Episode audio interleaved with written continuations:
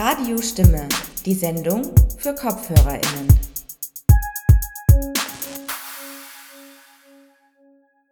Hallo und willkommen in einer weiteren Sendung von Radiostimme zu den Themen Minderheiten, Mehrheiten und Machtverhältnisse. Aus dem Heimstudio begrüßt euch Dominika Kreis. Für die Technik ist heute Melanie Konrad zuständig. In dieser Radiostimme-Sendung senden wir Teile einer Buchpräsentation von Mich hat nicht gewundert, dass sie auf Mädchen steht. Gespräche mit Eltern queerer Kinder von Lisa Boyosch und Carolina Frank. Das Text-Fotobuch enthält 18 Porträts aus der Perspektive von Eltern auf das Coming Out ihrer schwulen, lesbischen, transidenten, bisexuellen, intergeschlechtlichen und non-binären Kinder. Zudem stellen wir das Buch Von Sie zu Er zu mir Wege der Transgeschlechtlichkeit von Caro Lewin Grunwald-Delitz vor, das sich zum Ziel genommen hat, von Transidentität zu erzählen, die sich von den klassischen Narrativen unterscheidet.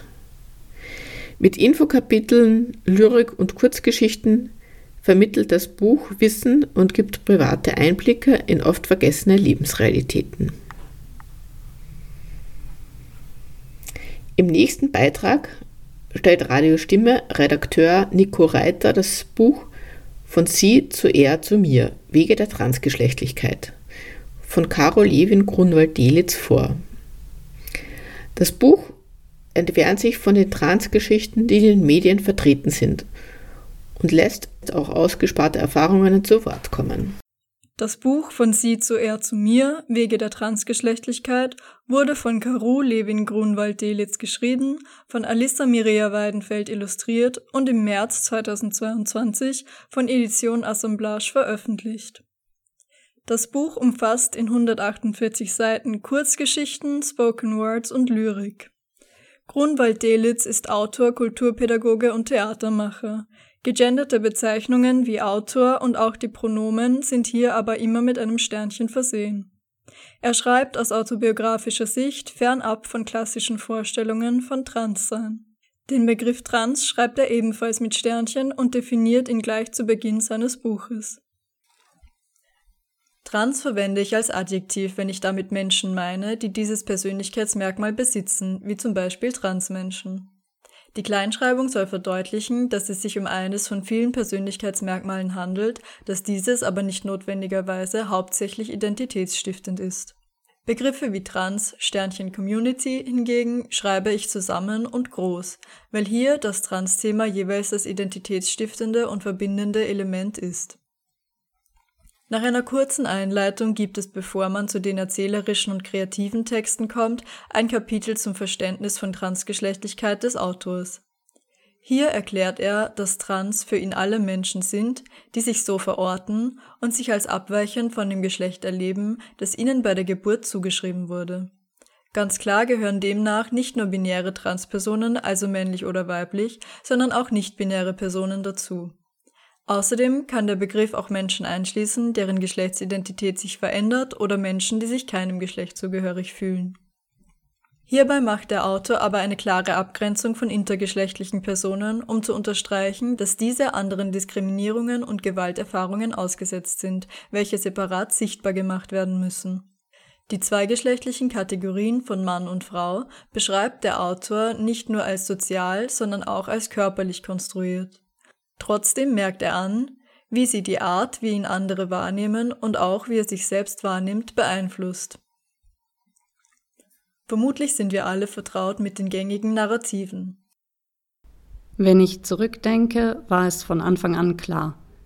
Mein Kind hat schon immer mit Puppen gespielt und Kleider getragen. Sie wurde im falschen Körper geboren. Die Pubertät war besonders schwer. Sie lässt sich zur Frau umoperieren. Genau diesen möchte der Autor aber entgegenwirken. Er weigert sich, den Körper oder bestimmte Körpermerkmale als falsch zu betiteln. Auch hier möchte er nicht nur das Narrativ vom Leidensdruck wiedergeben. Man kann auch ambivalente oder sich verändernde Gefühle zu geschlechtlich konnotierten Körperteilen haben. Während diese von negativ bis zweckdienlich wahrgenommen werden, möchte er außerdem noch die Vorfreude auf Veränderung und den Stolz hinzufügen. Während für viele Menschen eine Transition als letzter Ausweg gesehen wird, denkt der Autor über seine als einen Weg bewusster Entscheidungen, die er getroffen hat, um sich wohler zu fühlen. Auch das Narrativ davon, dass Transpersonen schon in der Kindheit ihr wahres Geschlecht kennen, kann er nicht nachvollziehen. Im Kindesalter hat er sein Geschlecht nicht hinterfragt und phasenweise sehr klassische Weiblichkeit ausgelebt, auf die er positiv zurückblickt. Es muss sich kein roter Faden durch die Biografie ziehen, der eine Transidentität nachweist. Auch körperliche Veränderungen beschreibt er als individuellen Prozess. Die Transition beginnt eher in dem Moment, in dem ein Mensch das eigene Geschlechtsempfinden in Frage stellt. Und Outings, Änderungen oder medizinische Eingriffe beschreibt er als mögliche, aber nicht notwendige Teil dieses Prozesses. Zudem stellt er klar seine Position als Autor dar. Er merkt an, dass er deutscher Staatsbürger, weiß, körperlich nicht behindert, krankenversichert, nicht wohnungslos, bildungsnahe, finanziell abgesichert, volljährig und transmännlich ist und sich in einem offenen Umfeld befindet. Dies sind alles Merkmale, die ihn gegenüber anderer Transpersonen privilegieren. Weniger privilegiert ist er durch eine Kindheit und Jugend in den 90ern, durch das Transsexuellengesetz in Deutschland und den ICD-10, die seine Transition erschwerten. Bevor ich eine gekürzte Version des Kapitels Der Zettel mit den Namen vorlese, möchte ich kurz anmerken, dass im Text der Deadname des Protagonisten, also der ursprünglich zugewiesene Name, der nicht mehr verwendet wird, fällt. Deadnames von Transpersonen werden normalerweise nicht mehr verwendet, einerseits um deren Identität zu würdigen, aber auch um sie nicht zu outen oder eventuell in Gefahr zu bringen. Jede Transperson kann natürlich selbst entscheiden, wie sie ihren Deadname handhabt. Hier werden in einer fiktionalen Handlung zum besseren Verständnis beide Namen verwendet. An dieser Stelle auch eine Warnung für Diskriminierung gegenüber Transpersonen im Text.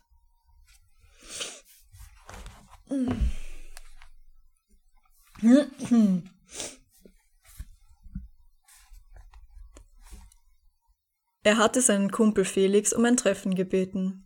Der muss es schließlich wissen, dachte er, denn Felix hatte schon alles hinter sich.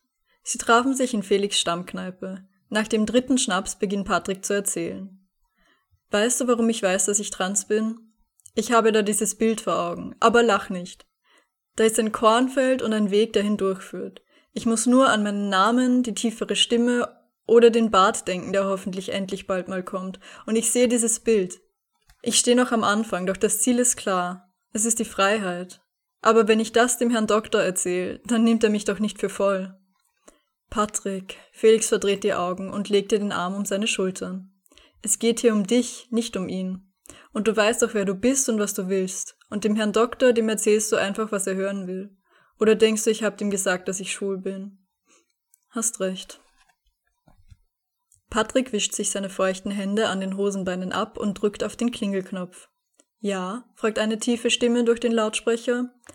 Hallo, Schumann hier. Ich habe einen Termin bei Dr. Meyer. Der Öffner surrt und Patrick schiebt die Tür auf. Ein schmaler Lichtstreif zeigt ihm den Weg nach oben. Unsicher setzt er einen Fuß vor den anderen. Als er im zweiten Stock ankommt, wartet ein lässig gekleideter Mann Ende 30 neben einer geöffneten Wohnungstür. Er kommt auf Patrick zu und streckt ihm die Hand entgegen. Ich bin Herr Meier, das Doktor können Sie weglassen. Patrick drückt zu, fester als sonst. Schumann, Herr Schumann. Schön, dass Sie da sind, Herr Schumann, folgen Sie mir. Sie gehen durch den Flur in sein Praxiszimmer. Dort stehen zwei Sessel, ein Sofa und ein kleiner Tisch. Suchen Sie sich den Platz, den Sie möchten. Patrick setzt sich auf das Sofa, die Beine ungewohnt weit auseinander. Herr Meier schenkt beiden ein Glas Wasser ein. Sie sind bestimmt aufgeregt, aber keine Angst. Ich stelle Ihnen nur ein paar Fragen und wenn Ihnen etwas unangenehm ist, sagen Sie es einfach, okay? Patrick nickt. Gut, dann legen wir los. Beschreiben Sie mir doch bitte Ihre Kindheit. Wo und bei wem und wie sind Sie aufgewachsen? Diese Frage hatte Patrick erwartet. Er erzählt von seinen Lieblingsgroßeltern und davon, dass er viel draußen war. Die Jungs aus der Nachbarschaft und ich, wir haben immer Fußball gespielt oder uns mit Stöcken bekriegt. Mit Mädchen und Puppen hatte ich nie etwas am Hut. Kleider habe ich gehasst. Sie waren wohl schon immer eher ein Junge. Patrick grinst und nickt. Ja, seitdem ich denken kann, fühle ich mich als Junge. Hatten Sie auch so ein einschneidendes Erlebnis, wodurch Sie realisiert haben, dass bei Ihnen irgendetwas anders ist? fragt Herr Meier. Oh ja, daran erinnere ich mich, als ob es gestern gewesen wäre. Wir waren am See angeln und da habe ich mich neben meinen Opa und meinen Bruder gestellt. Und wie sie den Hosenstall zum Pinkeln aufgemacht haben, sie haben mich ausgelacht und ich stand voll gepisst da. Von da an wusste ich, mit mir ist irgendwas falsch. Das muss einschneidend gewesen sein, sagt Herr Meier verständnisvoll. Und wie? Herr Meier macht sich Notizen. Auszug aus dem Gutachten zur Feststellung der Transsexualität von Frau Sabine Schumann. Zum bestellten Termin betrat die Patientin vorpünktlich meine Praxis. Sie erschien männlich gekleidet, lediglich der fehlende Adamsapfel und die etwas zu hohe Stimme verrieten sie. Ihre Schilderungen zeigen, dass eine bis in die frühe Kindheit zurückreichende transsexuelle Prägung bestätigt werden kann. Nachdem sich Herr Meier seine Notizen gemacht hat, sagt er, Gut, dann kommen wir jetzt mal zu Ihrer Pubertät. Wie haben Sie die denn erlebt? Die war die reinste Hölle. Statt von Sabines schönen, langen, lockigen Haaren oder ihrer Nagellacksammlung zu berichten, erzählt Patrick Herrn Meier, was er von den anderen gehört hat. Diese Brüste wie zwei riesige Ballons und diese Blutlache jeden Monat. Bah. Und für den Schluss hatte sich das Highlight aufgehoben. Trifft den Becher haben die immer gespielt. Ich sag's Ihnen, für einen Pimmel hätte ich alle Becher der Welt ausgetrunken. Uh, Herr Meier verzieht das Gesicht. Aber ich kann mir vorstellen, worum es für Sie ging. Auszug aus dem Gutachten. Während der Pubertät erlebte die Patientin ein starkes körperliches Unwohlsein. Sie habe ihren Körper gehasst und sich ein männliches Aussehen gewünscht. Es kann von einer Transsexualität ausgegangen werden. Wie darf ich mir denn Ihren jetzigen Beziehungsstatus und Ihre Sexualität vorstellen? Und was sagst du dann? hatte Alex Patrick gefragt, als sie gemeinsam das Gespräch für heute vorbereitet hatten. Patricks Antwort war, ich lehne mich über den Tisch, guck ihm tief in die Augen und flüstere, ich geb's zu, ich bin streuselsexuell. Alex musste lachen. Zu Anfang ihrer Beziehung hatte es Patrick einmal gefragt, wie er ihre Beziehung beschreiben würde. Keine Ahnung, meinte der. Du bist weder Mann noch Frau und für mich ist Transmann sein auch was anderes als Mann sein. Wir sind einfach anders. Wir sind streuselsexuell, ein bunt gemischter Haufen. Und was sagst du wirklich zum Herrn Doktor? fragte Alex erneut. Ich mach's wie Felix. Patrick lehnt sich in seinem Stuhl zurück und guckt Herrn Meier an. Meine aktuellen Beziehungen können Sie sich so vorstellen, dass ich nur noch hetero-Frauen date. Da kann ich mich so richtig als Mann erleben und wenn es soweit ist, benutze ich Umschnalldildos. Mit denen kann ich penetrieren und mehr will ich gar nicht. Solange ich diesen Körper habe, lasse ich mich doch nicht anfassen.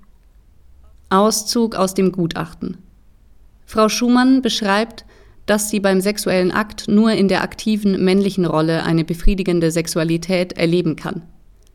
Sie benutzt Umschnalldildos als Hilfsmittel. Dieses Verhalten entspricht der typischen transsexuellen Symptomatik. Gut, meint Herr Meier. Jetzt sind wir auch schon so gut wie fertig. Haben Sie eigentlich die Brust-OP schon geplant? Nein, noch nicht. Wie? Herr Meier legt seinen Block weg und guckt Patrick an. Und wenn er dich nach deinen Brüsten fragt, hat Alex Patrick im Vorfeld gefragt, dann sage ich, wie es ist, der OP-Zwang ist schließlich aufgehoben. Ich würde es nicht drauf ankommen lassen, meinte Alex. Ist Ihnen die OP denn nicht wichtig? fragte Herr Meier. Patrick gerät ins Stottern. Ähm, bei uns war familiär viel los. Mein Opa hatte einen Schlaganfall und jetzt kann er nicht mehr alleine wohnen. Wir müssen viel organisieren und all das hat mich auch ganz schön mitgenommen. Und da war keine Zeit für sie. Sie sind nicht transsexuell. Leise hört Patrick die Stimme des Gutachters, wie er sie sich immer vorgestellt hat, im Ohr. Warten Sie, sagt er zu Herrn Meier und holt den Zettel aus seinem Portemonnaie. Seit über zwei Jahren trage ich diese Liste mit Namen von Ärztinnen bei mir, in freudiger Erwartung, dass es endlich soweit ist. Zu Herrn Schwarz will ich für die Brust und zu Herrn Schaff für den Penisaufbau. Er hält Herrn Meier den Zettel vors Gesicht. Schon gut, sagt er und lehnt sich wieder zurück. Dann hoffe ich, dass Sie bald wieder Zeit für sich finden. Für heute war's das. Und damit Sie nicht auf heißen Kohlen sitzen müssen, ich werde Ihrem Antrag zustimmen. Wirklich? Ja, ist doch alles klar bei Ihnen. Boah, danke. Patrick schüttelt ihm zum Abschied die Hand. Als er am See ankommt, wartet Alex schon am Steg. Er sieht es, lächelt es an und ruft, ich hab's geschafft, auf geht's! Er reißt sich die Klamotten vom Leib, rennt los und springt in den See. Alex hinterher. Das kühle Nass umspült seinen nackten Körper. Wellen schwappen zur Seite. Es sind kleine, klare Wellen, die immer weiterziehen, ganz ohne Grenzen. Im Buch Von Sie zu Er zu mir, Wege der Transgeschlechtlichkeit, sammeln sich sehr privat wirkende Einblicke in ein Leben, das sich nicht in gängige Narrative fügt. Die Frage, wenn das alles nicht auf mich zutrifft, bin ich dann wirklich trans, zieht sich durch das Buch. Durch die Erzählungen und Gedichte wird klar, es gibt keinen richtigen Weg, trans zu sein. Normative Vorstellungen von Zweigeschlechtlichkeit und Geschlechterrollen erschweren sowohl nicht-binären, aber auch binären Personen, die nicht perfekt in Rollenbilder passen, die Transition und auch die eigene Identitätsfindung. Das Buch kann sowohl sicherheitsgebend für Personen sein, die sich selbst mit ihrer Identität beschäftigen, oder relatable für Personen, die bereits einen ähnlichen Weg gegangen sind und diesen nie wieder gegeben sehen. Gleichzeitig kann es aber auch eine gute Informationsquelle für Personen sein, die bis jetzt nur das gängige Narrativ von Transidentität kennen und ihr Verständnis ausweiten wollen. Das Buch versucht relativ niederschwellig komplexe Inhalte wiederzugeben. Wer also Ressourcen sucht, die informieren, ohne stereotype Narrative zu unterstützen, wird hier fündig. Falls man ganz neu im Thema ist, liefern die einführenden Kapitel vielleicht etwas zu geballte Informationsblöcke. Spätestens durch die Kurzgeschichten kann man aber vielleicht eine neue Perspektive gewinnen. Das Buch Von Sie zu Er zu Mir, Wege der Transgeschlechtlichkeit von Karu Levin Grunwald-Delitz, illustriert von Alisa Mirea Weidenfeld, ist seit März 2022 erhältlich. Das war ein Beitrag von Nico Reiter zum Buch Von Sie zu Er zu Mir, Wege der Transgeschlechtlichkeit von Caro Levin Grunwald-Delitz. Mehr Infos zum Autor und zu bevorstehenden Lesungen gibt es unter caro-grunwald.com.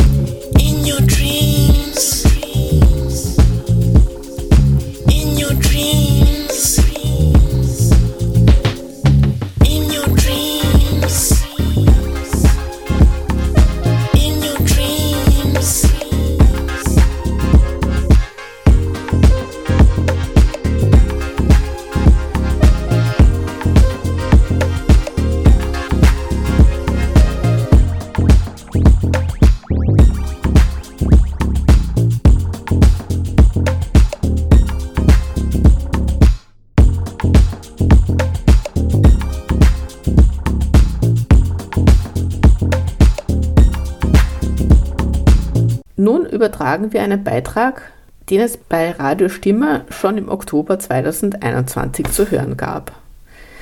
Ich, Radio Stimme Redakteurin Dominika Kreis, habe darin ein Interview geführt mit der Autorin Lisa Boyosch und der Fotografin Carolina Frank über ihr im September 2021 publiziertes Buch mit dem Titel Mich hat nicht gewundert, dass sie auf Mädchen steht. Gespräche mit Eltern queerer Kinder. Heute senden wir nochmal den Mitschnitt der Buchpräsentation, die am 21. Oktober 2021 im Jella Jella Nachbarinnen-Treff stattfand. Die Präsentation wurde vom Verein Queerbau Wien-Seestadt veranstaltet.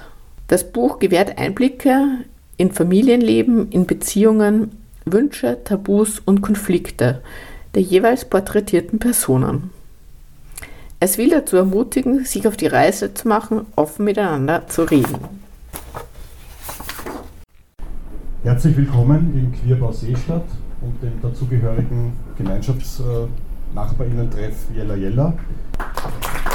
Danke sehr. Wir beginnen mit einer Lesung äh, und zwar lesen wir das Kapitel, im Endeffekt hat man zwei Möglichkeiten. Man steht dahinter und akzeptiert das Kind, wie es ist, oder man entscheidet sich für den Bruch. Maria und Meni G. Die Carolina liest die Maria und ich lese die Meni.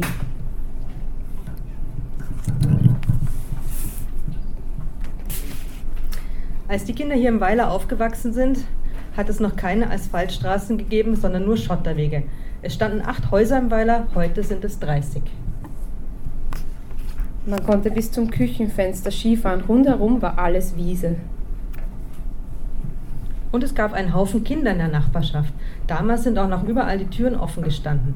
Der Kindergarten war drüben im Dorf, da hat man die Kinder zu Fuß oder mit dem Rad rübergebracht. Ich war die erste in der Familie, die ein Auto hatte. Das war 1976.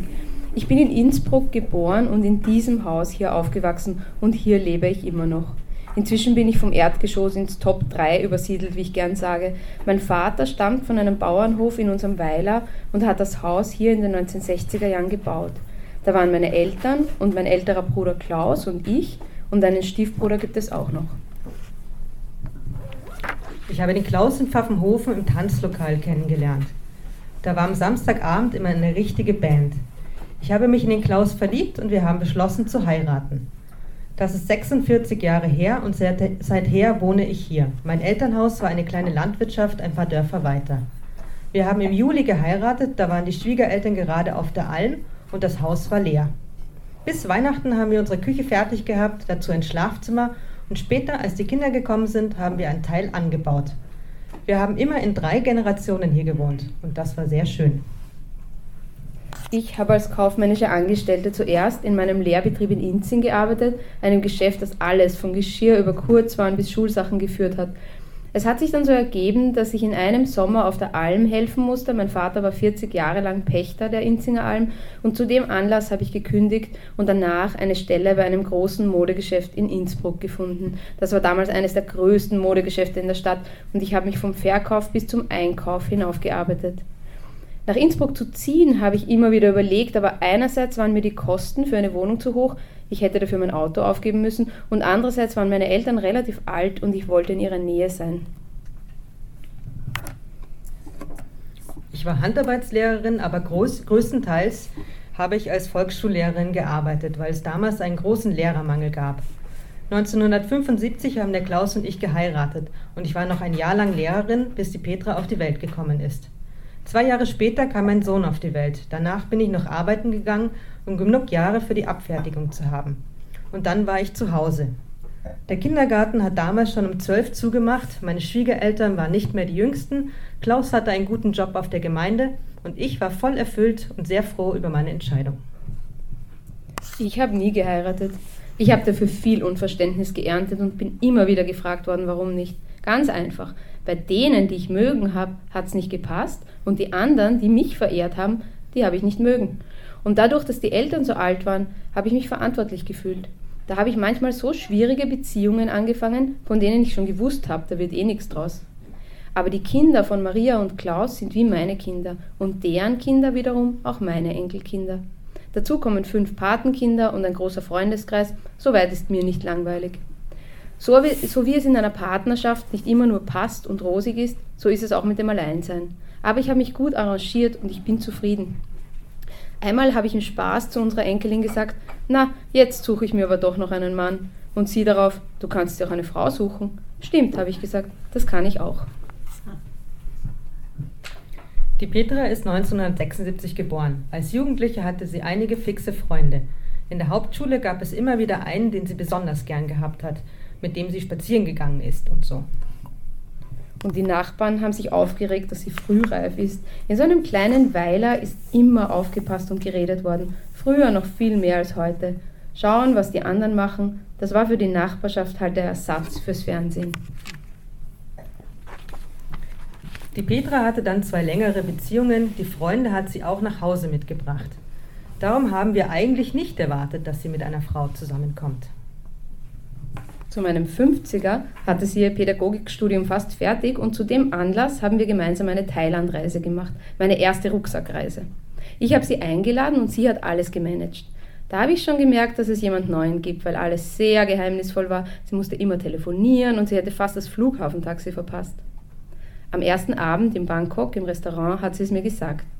Du hast einen neuen, habe ich gesagt, das habe ich schon gemerkt. Und sie hat gesagt, ja, das stimmt, aber es ist eine Frau. Ich war total weg, das habe ich niemals erwartet. Und ich habe gesagt, ich will nicht mehr darüber wissen, wir besprechen dieses Thema nicht mehr. Der Urlaub war für mich davon doch ein bisschen überschattet. Du hast dich mit dem Gedanken erst anfreunden müssen. Die Petra kennt mich, ich bin eine recht Geschäftige. Sie hat versucht, vorsichtig immer wieder das Thema anzusprechen, aber ich bin dabei geblieben, ich wollte nichts davon hören. Wir hatten trotzdem einen sehr schönen Urlaub. Dann hat sie mir mal erzählt, dass ihre Freundin einen Preis vom Land Tirol verliehen bekommt. Da war sie sehr stolz und ich habe mich schon auch gefreut. Aber insgesamt habe ich das Thema verdrängt, das gebe ich schon zu. Bei mir war die Sorge vor allem die konservative Verwandtschaft und was das wieder für ein Gerede abgeben wird. Das wird jetzt das Dorfgespräch. Damals habe ich im Dorf niemand anderen gekannt, der schwul oder lesbisch war. Man hat es von diesem und jenem gewusst, aber nicht offiziell. Und es wurde vor allem über Männer sehr abfällig geredet. Mir hat es die Petra nach eurer Reise erzählt. Wir haben uns in Innsbruck getroffen in einem Kaffeehaus. Es war Sommer, wir sind im Garten gesessen. Da hat sie mir gesagt, dass sie eine Partnerin hat. Ich glaube, ich habe nicht weiß Gott wie reagiert, weil ich sowieso eher zurückhaltend und ruhig bin. Sie ist in Innsbruck geblieben, weil sie da wohnt und ich bin alleine heimgefahren. Und ich habe mir natürlich auch meine Gedanken gemacht. Ich hatte das einfach nicht erwartet. Über Enkelkinder habe ich überhaupt nicht nachgedacht, sondern eher darüber, was dann wieder alle zu kritisieren und zu meckern haben und ob sie mit ihr vielleicht zuwider sein werden. Und ich habe mir gedacht, Gott sei Dank, dass sie in der Stadt wohnt. Bald danach hat sie es auch dem Klaus gesagt. Er ist öfter am Freitagnachmittag nach Innsbruck gefahren und hat die Petra angerufen und Kaffee trinken zu gehen. Und das eine Mal hat sie dann halt den Papa eingeweiht. Sie sagt bis heute, der Papa hat super reagiert und hat dir gesagt, wenn dir einer etwas Böses tut, dann sagst du es mir, dem werde ich schon die Meinung sagen. Nachher ist er heimgekommen und hat zu mir gesagt, jetzt würde das eigentlich im Original total tirolerisch sein, aber hättest mir eh sagen können, was da heute für ein Thema kommt. Aber ich wollte es nicht statt der Petra sagen. Und dann hat er halt auch versucht, sich mit dem, äh, mit dem Gedanken anzufreunden. Klaus und ich haben nicht sehr ausführlich darüber gesprochen. Hauptsächlich darüber, dass die Petra nicht darunter leiden soll, wenn alle sehr abfällig reden. Für ihn war es sicher nicht leicht, er war auch bei den Schützen und da war das ein schwieriges Thema. Auch in der Gemeinde war alles sehr konservativ. aber die Liebe zur Tochter hat gesiegt. Die Lisa haben wir zum ersten Mal bei einer Veranstaltung in Hall gesehen. Da wurde, da wurde sie uns noch nicht als Partnerin von der Petra vorgestellt. Der Klaus hat noch einen Glasal spendiert, mit ihr geredet und gesagt, das ist eine nette. Aber wir wussten nicht, wer sie genau ist. Danach hat die Petra mal gesagt, du kennst sie, du hast sie schon gesehen. Als ich die Lisa dann wirklich kennengelernt habe, war sie mir sofort sympathisch. Sie hat ja auch so eine nette Art und ich bin voll dahinter gestanden. Ich bin ganz offen damit umgegangen und habe es allen erzählt. Nach außen waren alle so, überhaupt kein Problem. Wie sie hintenrum reden, weiß ich nicht. Leider ist in der Zeit dann der Todesfall von Klaus gekommen und von da weg war es bekannt. Wie wir die Petra angerufen haben, dass mit dem Papa was ist, ist sie gerade mit der Lisa beieinander gewesen. Die Lisa hat ein Auto gehabt und ist sofort mit ihr hergefahren und dageblieben und hat versucht, sie zu trösten. Und das haben natürlich die Nachbarsleute und Verwandte, die bei mir im Haus gewesen sind, auch gesehen. Und einige haben da schon rückgeschlossen, dass das keine normale Freundin ist, sondern mehr. In der Situation habe ich aber keinen Gedanken dafür übergehabt. Der Augenblick ist viel zu schlimm gewesen, als dass da irgendwer blöd getan hätte. Der Klaus ist an, einem, ist an einem Herzinfarkt gestorben. Er hat ein sehr stressiges Berufsleben gehabt und war immer sehr gewissenhaft. Fünf Jahre später habe ich meinen 60er gehabt. Bei uns ist das so, dass man die nächsten Verwandten einlädt und dann wird ein Fest gefeiert. Ich habe also gesagt, ich gehe zu den Verwandten und sage ihnen, dass die Petra mit ihrer Partnerin kommt. Und wenn es jemandem nicht gefällt, bin ich nicht beleidigt, wenn der zu Hause bleibt. Ich habe die Einladungen geschrieben, bin sie austragen gegangen und habe alles und habe es allen gesagt damit sie sich darauf einstellen können. Die Reaktionen waren überhaupt nicht schlimm. Die Rosa ist die älteste Cousine vom Klaus und auch seine Gotel, seine Patin. Sie ist sehr konservativ und ich hatte ein bisschen Angst davor, es ihr zu sagen. Aber sie hat so reagiert. Da brauchst du dir nichts denken, weil ich habe vier Töchter und einen Haufen Enkelkinder und ich weiß auch nicht, ob bei mir auch einmal eine diesen Weg geht. Da bin ich total gerührt gewesen. Das hat mich sehr erstaunt und hat mir so gut getan, dass die älteste von allen so toll reagiert. Und tatsächlich ist inzwischen eine ihrer Enkelinnen mit einer Frau verheiratet. Im Dorf gibt es jetzt viele, die sich geoutet haben. Es ist leichter geworden, auch bei uns am Land. Da war die Petra schon ein bisschen eine Vorreiterin, so offen, wie sie damit umgegangen ist. Sie hat immer gesagt, ich werde mich nicht im Dorf verstecken oder die Lisa verheimlichen. Unsere ganze Verwandtschaft hat die Lisa nun sehr gern. Sie ist so eine offene, herzliche, hilfsbereite. Und seit die beiden Kinder da sind, sind sie im Dorf auch Vorbilder, weil dafür gibt es auch Anerkennung von denen, die Zweifel gehabt haben, dass sie die Kinder aufgenommen und sich so um sie gekümmert haben. Und die Kinder sind ja wirklich toll. Als sie gesagt haben, dass sie darüber nachdenken, ein Kind zu bekommen, habe ich ihnen natürlich auch gesagt, das müsst ihr euch gut überlegen. Das ist eine komplette Lebensumstellung. Die beiden sind ja viel gereist. Aber dann haben sie den Pflegeelternkurs angefangen und bevor sie fertig waren, kam schon die kleine Tochter. Das war sehr schnell und überraschend, aber vom Kennenlernen weg war klar, dass sie zu ihnen kommt. Sie waren übrigens das erste homosexuelle Pflegeelternpaar in Tirol. Wie wir die Kleine zum ersten Mal gesehen haben, das vergesse ich nie. Das will sie auch selber immer wieder hören. Sie durften sie am Samstag abholen und am Sonntag haben sie uns eingeladen, damit wir sie kennenlernen. Wir haben, unsere, wir haben unten bei der Tür geläutet und die Lisa ist mit ihrem Arm gekommen, sodass das Kind zu uns geschaut hat. Sie hat uns gesehen und gelacht. Die zwei Omas, das hat ihr gefallen. Das war sehr rührend. Als der Klaus gestorben ist, bin ich wirklich total am Boden gewesen. Ich habe sehr lange getrauert und das kleine Kind hat mir geholfen. Da haben alle gesagt, jetzt lacht die Maria wieder. Drei Jahre später haben Petra und Elisa sich verpartnert und 2016 ist noch ein zweites Pflegekind zu ihnen gekommen. Und jetzt sind wir alle eine schöne, bunte Familie. Im Endeffekt hat man zwei Möglichkeiten.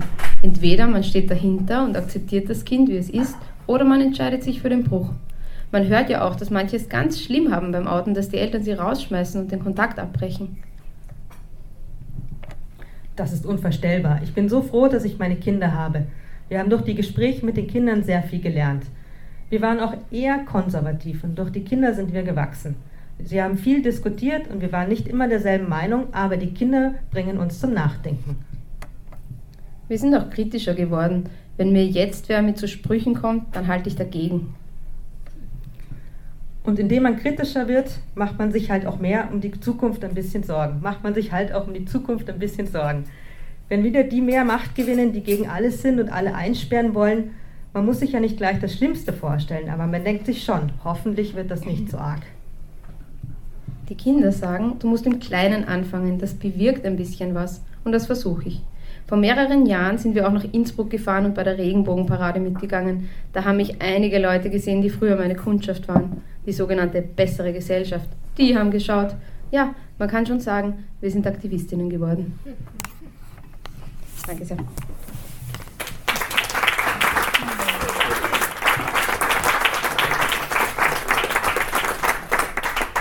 Danke vielmals. Das war jetzt eines, eines von 18 äh, Kapiteln, von 18 Porträts und Gesprächen in dem Buch. Mich hat nicht gewundert, dass sie auf Mädchen steht, Gespräche mit Eltern queerer Kinder. An diesem Buch, wie gesagt, haben die Carolina und ich ähm, in den letzten drei Jahren äh, gearbeitet, gemeinsam mit den äh, 23 Personen, die darin porträtiert sind. Mein Name ist Lisa Beuersch, ich bin äh, Journalistin, äh, bin Redakteurin bei der Wiener Straßenzeitung Augustin und neben mir sitzt die Carolina Frank, die ist Reportage- und Porträtfotografin und ähm, wir kennen uns seit 2007, da haben wir uns beim, beim Plenum vom Ladyfest kennengelernt, von einem feministischen Kulturfestival in Wien. Ja, da waren wir beide frisch zurück, beziehungsweise ganz frisch in Wien. Und äh, seither machen wir eigentlich Text- und Bildkombinationen in jeglicher Form, künstlerisch und journalistisch, äh, und haben eben äh, vor drei, dreieinhalb Jahren beschlossen, dieses Projekt anzugehen. Und, äh, und dann haben wir die Freude, eine unserer Protagonistinnen noch zu uns aufs Podium äh, zu bitten und mit ihr ein Gespräch zu führen. Und dann gibt es natürlich für euch alle die Möglichkeit mitzureden. Okay. Ähm, gut, warum haben wir das Buch gemacht? Wir haben das gemacht, um der Perspektive von Eltern oder erwachsenen Bezugspersonen auf das Coming-out der Kinder äh, Raum zu geben, weil wir den Eindruck haben, dass diese Perspektive in Publikationen bisher sehr wenig Platz gehabt hat. Es gibt einerseits viele Publikationen über die Perspektive der Kinder, logisch. Äh, es gibt auch äh, solche über den Blick der Eltern, aber die sind meistens sehr problembasiert äh, gehen davon aus, dass es Schwierigkeiten gibt, äh, sprechen über diese Schwierigkeiten und bleiben dabei meistens, äh, also die Protagonistinnen bleiben dabei meistens anonymisiert. Wir haben uns für was anderes entschieden, wir haben uns für einen optimistischeren äh, Blick entschieden und haben daher auch Protagonistinnen äh, gesucht und gefunden, die äh, hinter ihren Kindern offen stehen wollten, auch für dieses Buch, ähm, die äh, nicht nur hinter der Liebe und der Beziehung zu ihrem Kind und dem ganzen Gelingen in ihrer gemeinsamen Geschichte stehen, sondern eben auch äh, äh, dahinter stehen, dass es da Konflikte gab und dass es da Tabus gab, über die es zu sprechen galt und dass es nicht immer einfach war und dass es nicht immer alles rund gelaufen ist, aber dass es da eben, dass sie da eben gemeinsam Wege gefunden haben, da durchzukommen. Und letztlich sind das einfach auch 18 äh, Erfolgsgeschichten auf ihre Art und Weise äh, und das sollen sie auch sein, weil dieses Buch eben dazu da ist, äh, zu empowern, zu bestärken, dass das eigentlich äh, alle können, ja, dass man einfach zum Kind halten kann und dass man mit einem Coming Out, mit einer Transition oder mit dem, was das Kind, ähm, wie das Kind sich eben identifiziert oder, oder selbst beschreibt oder selbst versteht mhm. oder sein Leben leben will, dass man damit äh, sehr gut kann, wenn man nur offen dafür ist, sich das mal anzuhören. Ähm, wir haben im, den Untertitel Gespräche mit Eltern queerer Kinder und dieser Begriff queer, der verkürzt natürlich auch ein bisschen was. Wir meinen, also wir sprechen in dem Buch von äh, sowohl von intergeschlechtlichen Babys als auch von äh, Erwachsenen, die ihr Coming Out als schwule Männer haben, äh, von Transitionen, von ähm, äh, transidenten äh, Kindern und Erwachsenen äh, und aber eben auch von einer Generation, die für sich also neue Konzepte und neue Begriffe in Anspruch nimmt, äh, ähm, äh, non-binär und, und, und äh, gender, genderqueer und genderfluid zu sein. Und auch diese Debatten sind in dem Buch ein Stück weit abgebildet. Also diese, das sind natürlich, also die Eltern in dem Buch stehen einerseits vor einer Neuigkeit oft. Ähm, über die sie mit dem Kind sprechen müssen, aber sie stehen oft auch vor Begriffen, die sie vielleicht noch gar nicht gekannt haben und darüber erzählen die Eltern auch. Und wir sagen, also in dem, in dem Untertitel kommt ja auch das Wort Eltern vor. Wie gesagt, geht es aber durchaus nicht nur um Eltern, sondern eben um erwachsene Bezugspersonen, die in der Phase des Coming-outs etc. für das Kind relevant waren. Es gibt eben in der jetzt gelesenen Geschichte gibt es ja eben eine Tante, die da sehr, sehr wichtig war. Und es gibt auch eine Großmutter in unserem Buch. Ähm, wir haben diese 23 äh, Leute, die da insgesamt porträtiert sind, in ihren, an ihren Wohnorten, ihren Arbeitsorten getroffen und äh, haben dann auf Basis von Gesprächen und ähm, Fotos, Fotostrecken, die die Carolina gemacht hat, eben ihre Geschichten in dem Buch erzählt. Und 2013 sind wir dafür in die Ukraine gereist, nach Kiew. 2017. Mhm. Ah ja. genau. Also 2017 sind wir in die Ukraine gereist äh, und haben eine Reportage gemacht über LGBTIQ, also lesbisch, schwule, bisexuelle, trans, inter und queer Organisationen äh, in der Ukraine. Und dort sind wir auf eine Elterninitiative gestoßen, die nennt sich Tergo. Das ist eine Initiative, die Peer-to-Peer-Beratung, also Eltern für Elternberatung anbietet und äh, die machen auch politische Lobbyarbeit, haben sehr klein angefangen, ähm, aus dem äh, Bedürfnis heraus, äh, andere Menschen kennenzulernen, die in der gleichen Situation sind wie sie selber, um einen Austausch zu haben und ähm, sind jetzt, glaube ich, sogar EU gefördert und relativ groß geworden haben auch ein Vorwort für unser Buch geschrieben oder ein Grußwort für das Buch geschrieben. Ähm, genau, und wir waren recht beeindruckt von diesen ähm, zumeist Müttern, die wir da getroffen haben, die eben nicht nur als Mütter oder Eltern hinter ihren Kindern stehen, sondern eben auch als Aktivistinnen auf die Straße gehen. Ähm, das hat dazu geführt, dass wir uns dann gefragt haben, naja, wie ist es denn in Österreich mit den Eltern? Wie stehen die denn zu ihren Kindern und dem wie ging es Ihnen mit dem Coming Out? Und ähm, so ist die Idee zum Buch entstanden, könnte man sagen. Wir sind eben, wie gesagt, durch Österreich gereist. Wir haben uns Österreich als Bezugsrahmen äh, gewählt, äh, rechtlichen und bewegungsgeschichtlichen, um irgendeinen Rahmen zu haben, in dem sich all diese Geschichten äh, abspielen, also etwas, worauf sich alle Leute irgendwie beziehen oder beziehen müssen. Ähm, und wir sind dann eben so in ganz, ganz kleine Dörfer und große Städte, soweit es die halt hier gibt, äh, gefahren und haben äh, unterschiedlichste äh, Eltern, Erwachsene eben äh, getroffen, äh, die wir eigentlich zu 95 Prozent vorher nicht kannten. Das heißt, ähm, die Begegnung zu dem Gespräch, die Einladung, dass wir zu Ihnen kommen dürfen und Sie ausfragen, war auch das erst, oft das erste Zusammentreffen oder in eigentlich fast allen Fällen, bis auf ganz, ganz wenige Ausnahmen, das erste Zusammentreffen.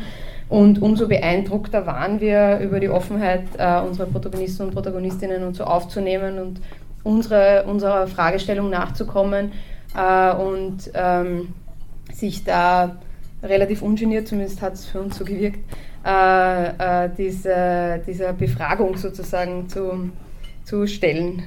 Die, die Kinder wurden immer zuerst gefragt, ob wir die Eltern fragen dürfen. Ähm, oder wir haben die Eltern vorgeschickt, dass sie ihre Kinder fragen, äh, weil uns das natürlich wichtig war. Es war uns auch wichtig, dass die Kinder zu dem Zeitpunkt des Interviews erwachsen waren, damit, sie, damit wir also annehmen können, dass sie sich dieser Entscheidung bewusst sind, dass die Eltern ihre Geschichte erzählen werden oder ihre Geschichte aus der Elternperspektive eben äh, erzählen werden und dass es dann öffentlich bleibt.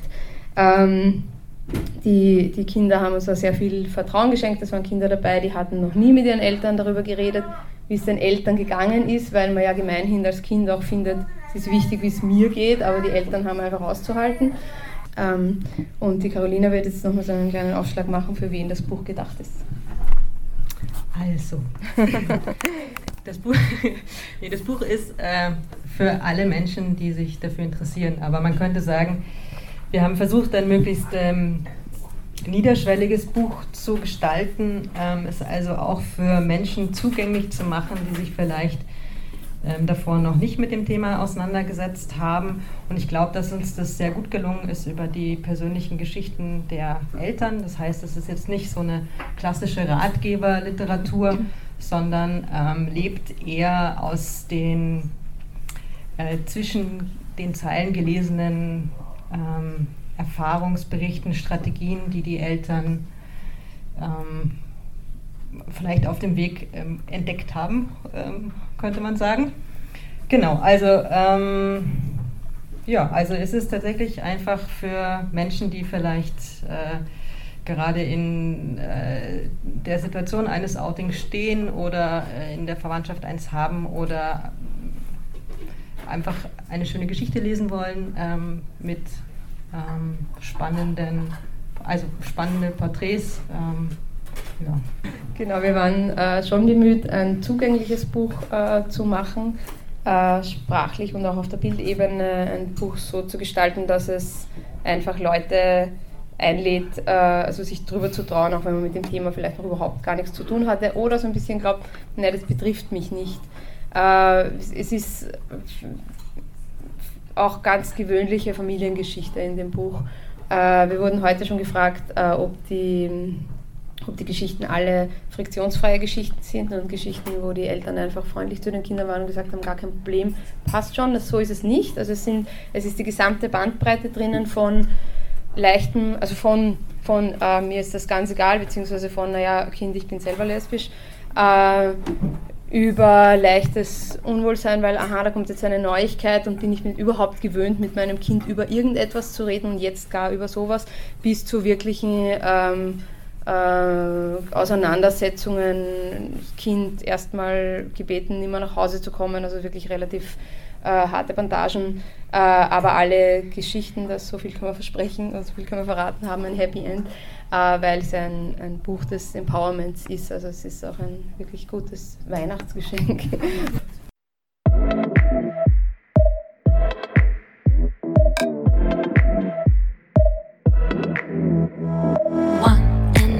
Two, and you break my chain. Three, I try not to cry. Then we have a few drinks. Better run away. I'll destroy your life. Don't ask me to take that off. I will repay you with a knife in your arms, but don't cut on my love. I'm not someone you can rely on. And when the action starts,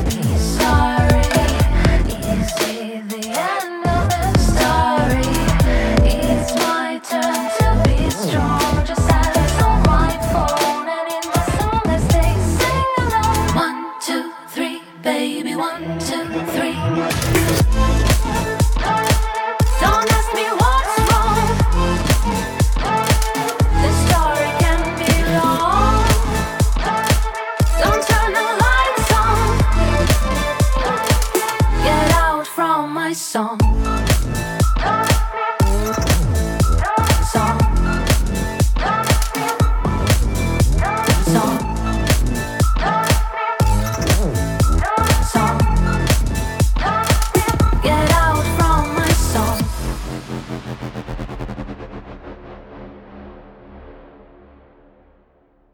Das war der Song Love Affair von Carrie. Davor hörten wir die Präsentation des Buchs Mich hat nicht gewundert, dass sie auf Mädchen steht. Gespräche mit Eltern queerer Kinder von Lisa Beuersch und Carolina Frank, das im Achse Verlag erschienen ist. Aufgezeichnet wurde von Radio Stimme Redakteurin Dominika Kreis. Das Buch ist im Buchhandel erhältlich. Falls ihr Lust auf mehr Radiostimme-Sendungen bekommen habt, schaut sehr gerne auf unsere Website radiostimme.at. Es verabschieden sich aus dem Heimstudio für die Technik Melanie Konrad und am Mikrofon Dominika Kreis. Ciao und bis zum nächsten Mal.